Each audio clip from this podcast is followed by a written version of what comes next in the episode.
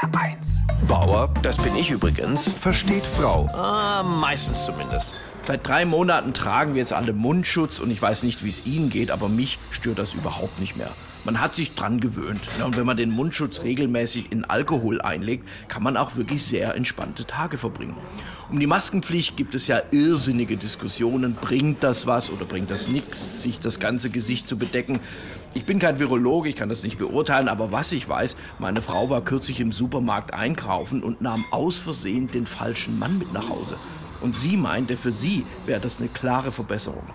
Meine Frau möchte überdies, dass ich generell an meinem Maskenoutfit mal arbeite. Weil ich habe nur diesen blau-grünen OP-Lappen, wo man den Chefarzt gleich so mithört, wir können nichts mehr für Sie tun, Herr Bauer. Aber mittlerweile hat die Bekleidungsindustrie ja die Maske als Modeaccessoire entdeckt. Und deswegen ging meine Frau mit mir jetzt Masken shoppen. Ja, sie wollte für mich irgendwas, was harmoniert mit Schuhen, Gürtel, Haar und Augenfarbe.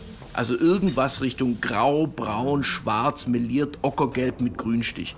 Ein Design, von dem Stevie Wonder sagen würde, es lohnt sich blind zu sein. Aber wir haben tatsächlich für mich eine super schicke Maske gefunden. Die habe ich dann vom Spiegel anprobiert. Wirklich sehr schön. Und da ist mir eins klar geworden. Einen optischen Nachteil hat der Mundschutz ja nur für attraktive Menschen. Aber wenn sie so aussehen wie ich, können Sie mit Maske eigentlich nur gewinnen. Ich stelle auch fest, seitdem ich diese schicke Maske trage, schaut mich meine Frau deutlich öfter an. Und deswegen trage ich die jetzt auch zu Hause. Auch zu den Mahlzeiten. Weil das ist wirklich der schnellste und einfachste Weg, um abzunehmen. Bauer versteht Frau. Auch als Podcast auf hr1.de. HR1. Genau meins.